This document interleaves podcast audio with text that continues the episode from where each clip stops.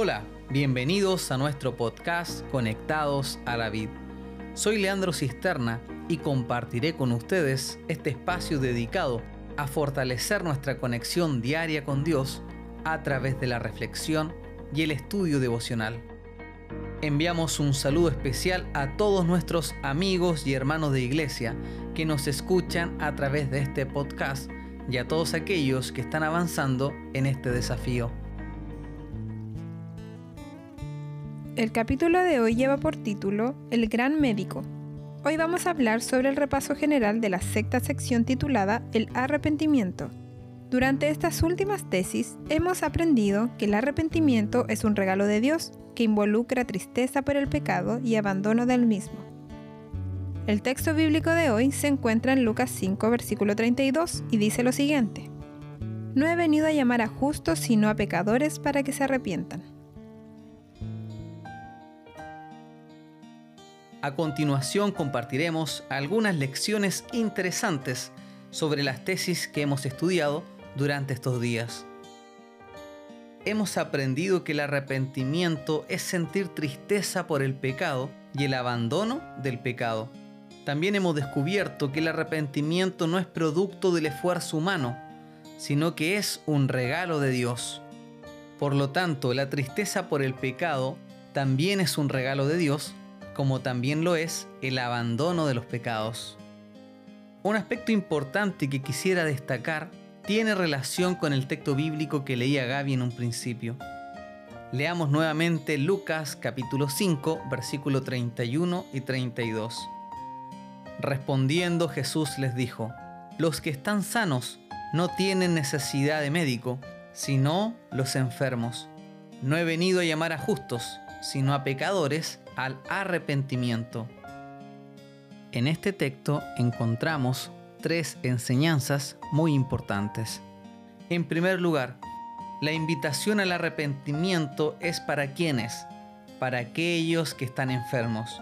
Los únicos que vendrán a Cristo serán aquellos que sean conscientes de su pecaminosidad. En segundo lugar, si la invitación es para los enfermos, eso quiere decir que no deben sanarse antes de ir al médico, sino que deben ir enfermos a los pies del gran médico.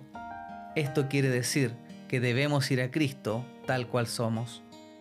Y en tercer lugar, hay un peligro para aquellos que están enfermos, pero que se consideran sanos, como le sucedió a los fariseos en el tiempo de Cristo.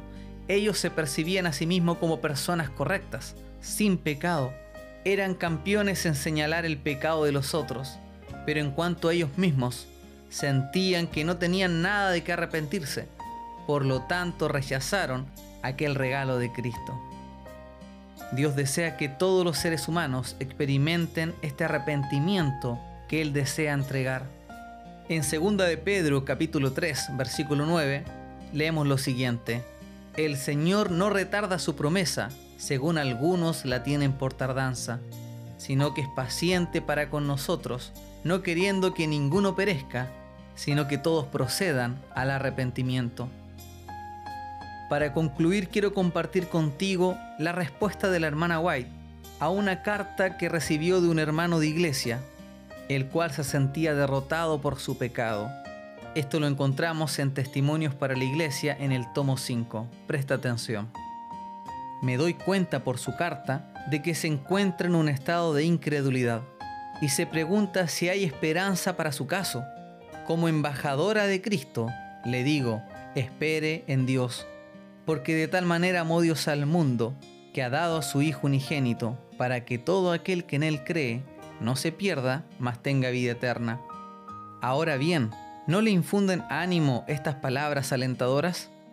Satanás le dirá repetidas veces que usted es un pecador, pero puede contestarle, es cierto que soy pecador, pero Cristo Jesús vino al mundo para salvar a los pecadores. Jesús declaró, no he venido a llamar a justos, sino a pecadores al arrepentimiento. Y otra vez, os digo, que así habrá más gozo en el cielo por un pecador que se arrepiente que por 99 justos que no necesitan arrepentimiento. Qué interesante es esta cita. Si te sientes identificado con el hermano que le escribió aquella carta a la hermana White, si sientes que no puedes vencer tu pecado, no necesitas desesperar. Acude a Cristo tal cual eres y deja que el gran médico restaure tu vida.